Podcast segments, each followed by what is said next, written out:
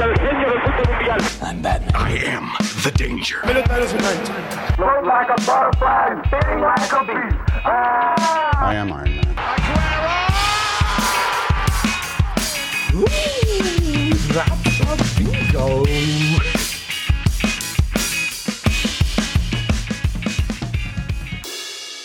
Hola amigos, ¿cómo están? Espero que estén muy bien. Yo la verdad es que estoy súper contento. Estoy bastante ilusionado de estar una semana más aquí con ustedes, dándole este podcast a este proyecto que tanto me gusta, que tanto me, me llena. Y bueno, primero que nada, anuncio parroquial. Van a cambiar los días en los que los episodios salen. ¿Por qué? Porque creo que el día martes no me está funcionando. A mí personalmente me presiona más el hecho de tener que hacer como una especie de entrega ese día. Y creo que va a convenir más para el proyecto el que lo haga los días viernes, cuando menos en esta etapa inicial, en esta etapa en la que pues yo necesito tener constancia y necesito echarle verdaderamente muchísimas ganas al proyecto. Y nada, agradecerles también el apoyo y el hecho de que hayan escuchado los episodios anteriores, el que me hayan dado retroalimentación. Eso es algo que a mí me, me ayuda muchísimo y que pues aunque no lo crean, sí, sí tomo en cuenta todas las críticas constructivas que me hacen y que realmente yo espero que muy pronto pueda sentirse como un podcast mucho más sincero, como un podcast en el que realmente sientan que, que les está hablando una persona real y no algo como con script o algo así. Y bueno, más que nada era eso, como en esta pequeña introducción al, al podcast y hay que meternos de lleno al tema. La verdad es que han sido un par de meses llenos de locura, un par de meses en los que el cielo literalmente ha estado pintado de azul. o sea, en el mundo del fútbol, los campeones no son otros más que los azules. Tenemos por un lado en la Liga MX al Cruz Azul, quitándose por fin una racha de 23 años sin título. Tenemos por otro lado al Chelsea ganando la UEFA Champions League después de 10 años. Tenemos a Italia ganando una Eurocopa después de como 70 años o algo así. Y bueno, también finalmente tenemos a la Argentina de Messi levantando una Copa América después de casi 30 años. Eso es algo increíble y no solamente son azules, sino que también han roto rachas importantes. Y algo más que comparten esos equipos, además del color, creo que es la parte del merecimiento. Fueron equipos que a lo largo de sus torneos, mientras más iban avanzando los torneos, más favoritos se veían, más merecimientos ganaban y creo que al final de cuentas hubo justicia divina en todos los torneos. Al final de cuentas ganaron los que debían de ganar. No hubo como alguna injusticia o como algo que no debía de suceder. Y bueno, les platicaré un poquito más de todo esto a continuación. Y bueno, como muchos estarán enterados, acaban de terminar los dos torneos continentales más importantes en el mundo. Por un lado tenemos la Copa América y por otro lado tenemos la Eurocopa. ¿Y por qué digo que estos son los más importantes? si tomamos en cuenta eh, las copas mundiales, de las 21 copas mundiales que han habido, los 21 campeones de estas han sido de estas confederaciones, tanto de la europea como de la sudamericana. Entonces, para mí eso es más que suficiente para considerarlas las dos más importantes en el mundo del fútbol y las dos de más calidad. Al final de cuentas, los mejores jugadores siempre salen de esos países, tanto de los europeos como de los sudamericanos. Y bueno, creo que eso las convierte en un atractivo mundial. Por un lado tuvimos la Copa América, que es la Copa de las Selecciones de la Conmebol, y la Conmebol pues es la de Sudamérica.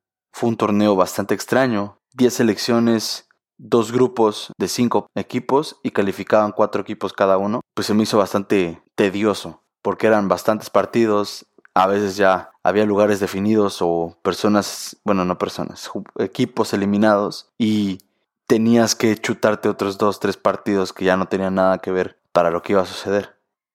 Y bueno, el torneo se dio bajo la lógica esperada. Realmente creo que previo a lo que iba a suceder, se esperaba que Argentina pudiera repetir otra vez una final de Copa América y el favorito máximo de este torneo era Brasil. Esta Brasil de Neymar que ha dominado todos los partidos de, la, de las eliminatorias de Conmebol para el Mundial de Qatar y que básicamente se veían como un equipo sumamente superior. Creo que tomando como base lo que ha sucedido en los últimos partidos, se esperaba que tanto Argentina, Colombia, Ecuador y Uruguay pudieran como pelear por este segundo puesto para estar dentro de la final. Y lo de Perú, pues sí se puede tomar como una sorpresa el que haya llegado a semifinales debido al pasado reciente que tiene. El hecho de que va último en las eliminatorias de Conmebol para el Mundial no pintaba nada bien para este torneo. Sin embargo, hicieron un torneo excepcional y creo que esto los puede motivar para poder salir de esta mala racha que traen. Porque sí, en el pasado reciente, que es, vamos, el último año, les ha ido bastante mal. Pero antes de eso, les había ido muy bien en el Mundial de 2018, les había ido muy bien en los años anteriores en la Copa América y con Gareca habían demostrado muchísima regularidad y un muy buen juego. Es una selección que siempre ha luchado por ser top 5 en Conmebol. Bueno, que siempre ha luchado me refiero junto con Gareca, ¿no? Y bueno, al final del día pues sí se dio lo más esperado. Después de que Argentina perdió la, la sede de Copa América de manera abrupta, la perdió a manos de Brasil. Y bueno, no fue tanto por culpa de Brasil, sino más bien por el rebrote que hubo en Argentina de, del COVID. Creo que es bastante curioso cómo estos dos equipos intercambiaron las sedes y a los dos equipos les tocó llegar a la final. Entonces ahora Argentina tenía la oportunidad de jugar contra Brasil en Brasil y romper esa sequía de títulos internacionales que tenían.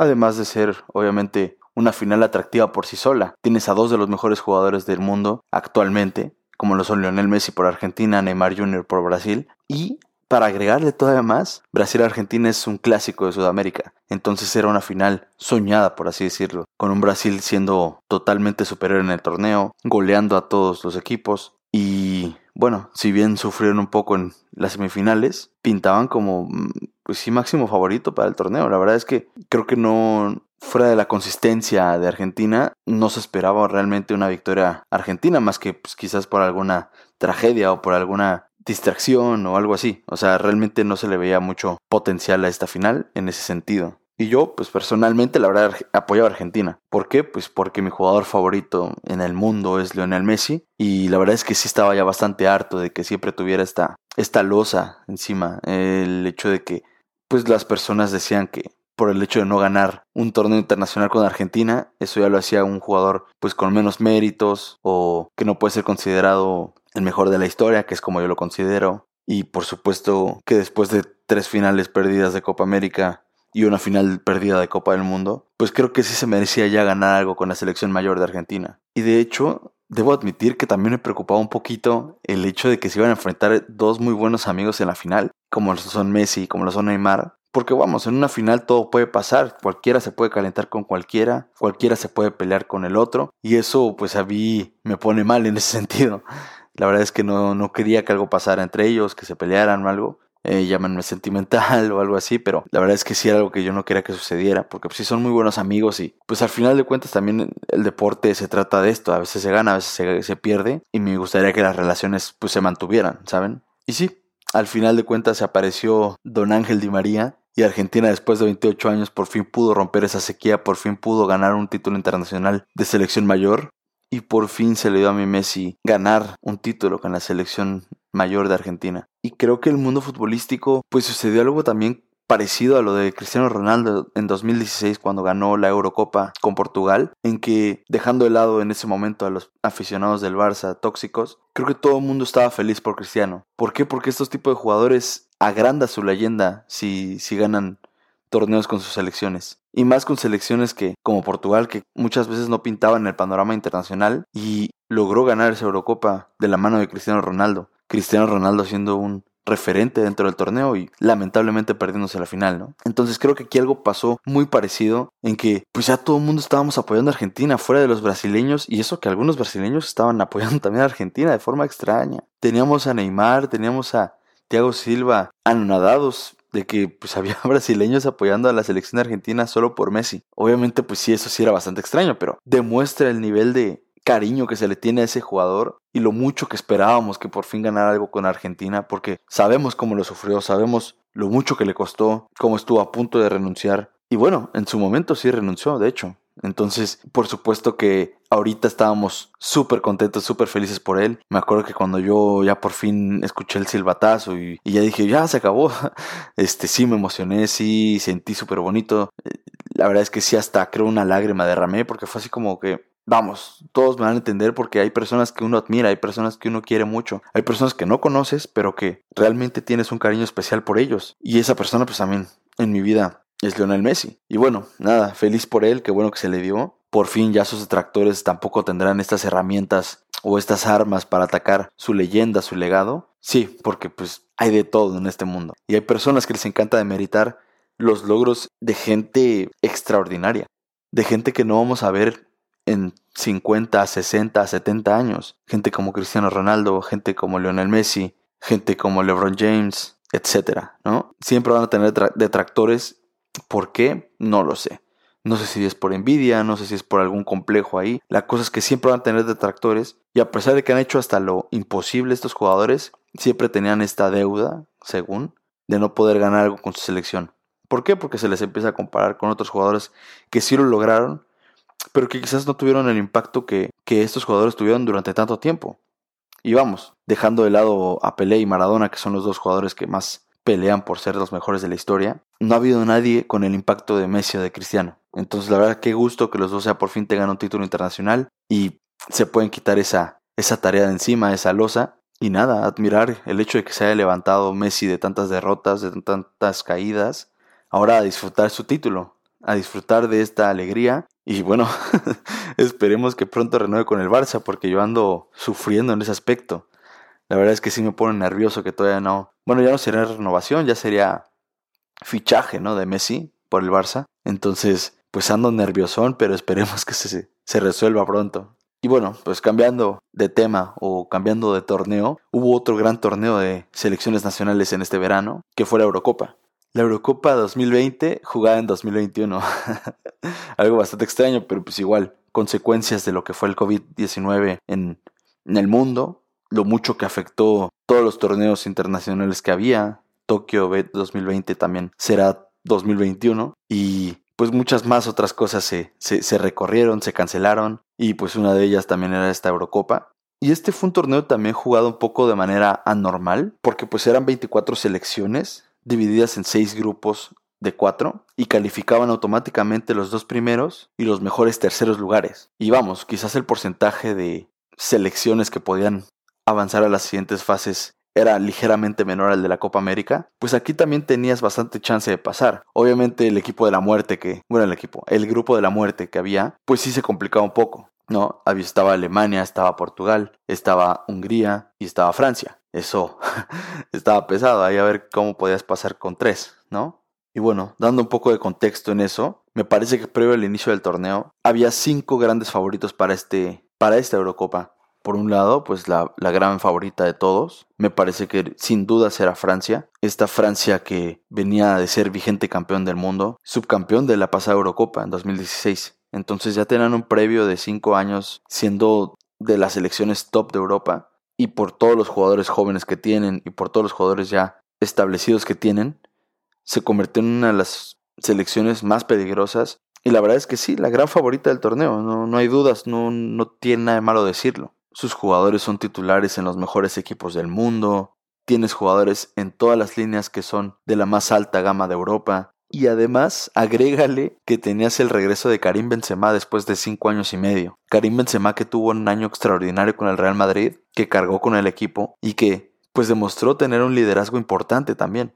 Eso me parece que ya los hacía los más grandes favoritos y además un equipo que estaba un escalón por encima de todos los demás. Después, un poquito más abajo, pues sí venían tres selecciones, me parece. Una siendo la de Portugal, esa Portugal de Cristiano Ronaldo, que eran los vigentes campeones de la Eurocopa, y además contaban con jugadores como Rubén Díaz, que venía de ser el MVP de la Premier League de Inglaterra, o Bruno Fernández, Cristiano Ronaldo, por supuesto, Bernardo Silva, muchos jugadores extraordinarios. De hecho, Cristiano Ronaldo pues venía de ser capo canoniere en la Serie A de Italia. El máximo goleador, pues no es fácil tampoco, teniendo 36 años ya. No es sencillo ser el máximo goleador de una liga y menos de la Liga de Italia. Entonces, por supuesto que Portugal, pues sí venía con muy buenos jugadores. A mí no me convencía tanto por el hecho del técnico que tenían, que era Fernando Santos. No, no me encanta, no me produce demasiado. Pero vamos, pues habían sido campeones del Euro con él y por supuesto que aún así eran peligrosos, eran una selección de pues de tener cuidado con ella. En ese mismo escalón me parece que estaba Inglaterra, quien tiene el equipo más prometedor de toda Europa, me parece.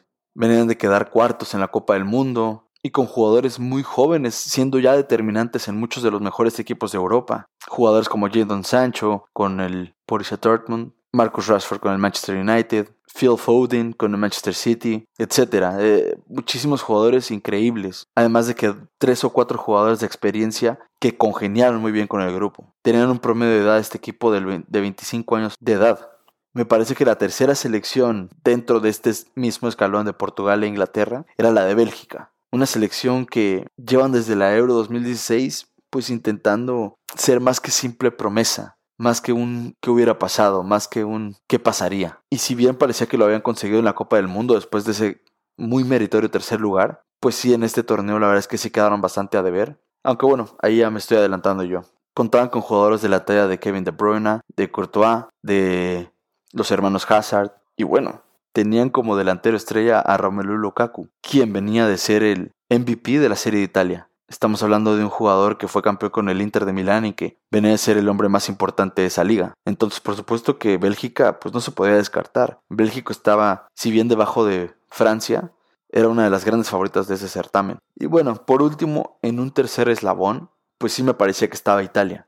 Italia que tiene jugadores jóvenes, tiene jugadores que están intentando hacerse de un nombre en este mundo tan variado del fútbol y que pues era una selección que venía de no clasificarse al Mundial del 2018. O sea, venían de ciertos fracasos importantes. Una selección que ya tenía años que no, que no parecía carburar. Y la verdad es que, como les digo, no es que tenga tantos futbolistas de élite como las demás selecciones, pero sí eran un equipo muy bien formado, muy bien gestionado, con un Roberto Mancini que es un genio para hacer equipos ganadores. Le dio el título al Manchester City después de como 50 años o no sé cuánto tiempo. Y bueno, pues ahorita La Italia de Mancini fue campeona de la Eurocopa después de muchísimo tiempo, casi, casi 70 años.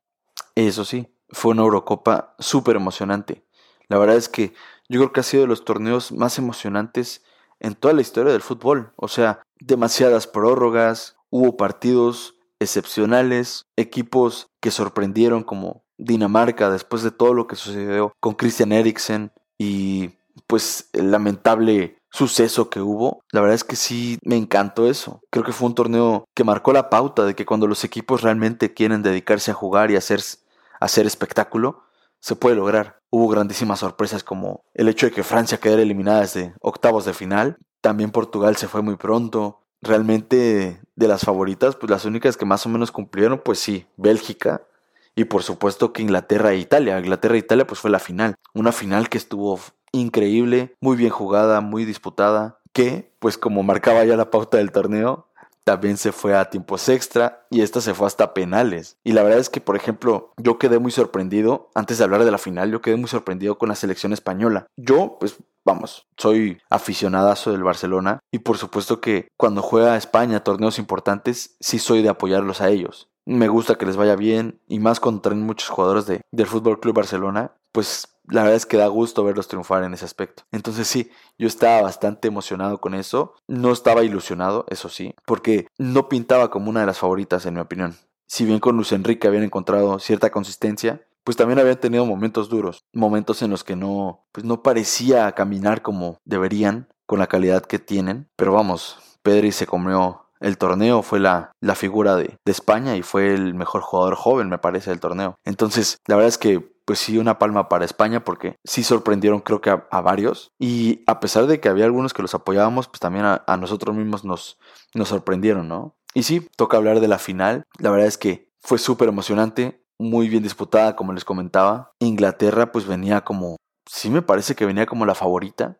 después de haber eliminado a varios y de la forma en la que lo hizo como con cierta autoridad. Si bien en las semifinales contra Dinamarca pues sí se dio ahí algo, no voy a decir extraño, no voy a decir robo como muchos otros, porque me parece que cuando usas la palabra robo, ahí tienes que demostrar que hubo algo detrás, ¿no? Que, que, que, hubo dinero de por medio, que hubo llamadas de por medio, como diría Héctor Huerta. Entonces, no, o sea, tan solo hubo un error grave del VAR y pues así llega a pasar. Y aquí pues lamentablemente pasó en contra de Dinamarca, que era como la selección de todos en el mundo. Después de todo lo que, como les digo, había sucedido con Eriksen, pues sí se había vuelto nuestro sweetheart, ¿no? Así como que, oye, ojalá y Dinamarca gane. Y todos los memes iban así como de que te apoyamos Dinamarca, este, it's not coming home y así, ¿no? Entonces, vamos, eh, Inglaterra sí venía como la favorita del, del, certamen, además de, de, que iba a ser local. Y qué, qué forma, qué cosa tan extraña, ¿no? Que los dos locales, por así decirlo, de los dos torneos, pues llegaron a la final y lo disputaron en sus estadios míticos, ¿no? Y aquí, pues también los dos perdieron. Entonces, pues nada, eh, se, se fueron a los penales. Fue una tanda de penales emocionante también, porque pues por, por un lado empezó perdiendo Italia y al final remontó, gracias a un Gianluigi Donnarumma, Donnarumma, como se diga, excepcional. O sea, detuvo dos penales clave. Y sí, la verdad es que todo lo que sucedió después de los penales tirados por Saka, por Rashford y por Sancho fue lamentable la gente de, Inglaterra. Eh, obviamente son unos cuantos, pero sí, no está nada bien que exista el racismo en general y no está bien que exista esta forma de discriminación y mucho menos está bien que se le critique a jugadores por haber fallado un penal cuando es parte del deporte. O sea, al final de cuentas, así llega a pasar. Alguien tiene que fallar, alguien tiene que acertar y así es como se define al ganador del certamen y al que perdió. O sea, no pasa nada. Tampoco es para llegar a esos niveles de bajeza humana, ¿no? Pero pues sí, Llegó la segunda Eurocopa en la historia para Italia, llegó después de muchísimos años y pues sí, este verano la verdad es que sí se pintó azul y algo curioso fue que fue la primera Copa América y fue la primera Eurocopa que nos tocó vivir sin el Diego, sin ese personaje que era Diego Armando Maradona, con sus claros y sus oscuros, por supuesto que era algo impactante. Y por supuesto fue una lástima que, que, que Maradona, considerado por muchos el mejor jugador en la historia del fútbol, no pudiera presenciar, pues vamos, de manera terrenal estos dos torneos. Por supuesto que yo me imagino que estuvo en espíritu, ¿verdad? Pero sí es algo que cuesta comprender luego, sobre todo cuando eres aficionado empedernido de este deporte, pues sí sabes lo que es Maradona para, para esto y lo que representa Diego Armando para, el mundo del fútbol. Y digo que fue curioso porque justo llegaron las dos selecciones a las que Diego apoyaba.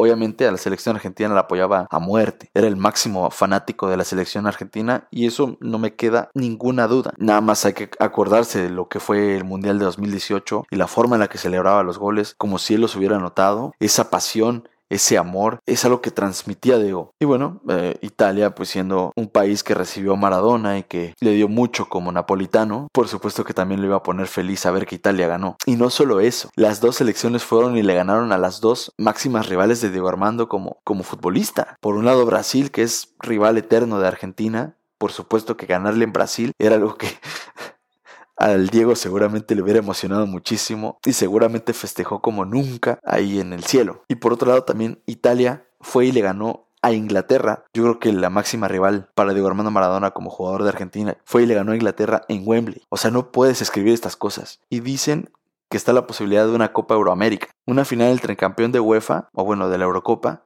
y el campeón de Conmebol o de la Copa América. Un Italia contra Argentina en el estadio Diego Armando Maradona en Nápoles. Imagínense lo que sería eso. O sea, creo que sería algo increíble, algo inaudito. El primer torneo que se juega de este estilo, o bueno, la primera copa, sin el Diego presente en persona, pero sí presente en el corazón de todos los napolitanos y de todos los argentinos. La verdad, sí fue un gran guiño del universo llamado fútbol, que los dos grandes ganadores de este verano hayan sido Italia y Argentina. Tengo la certeza de que tipos como Insigne, Di Lorenzo o Meret tuvieron el recuerdo de Maradona para motivarse en esa final contra Inglaterra. Y por último, estoy segurísimo, se los puedo firmar, que el Diego estuvo presente en espíritu, en el corazón y en la mente de todos los argentinos. Esta copa no podía ser para nadie más que para Argentina. Se lo debían a ellos mismos, a su afición y a su más grande fanático, a Diego Armando Maradona. Mi nombre es Andrés Espinosa y como ya se habrán dado cuenta, no sé un carajo.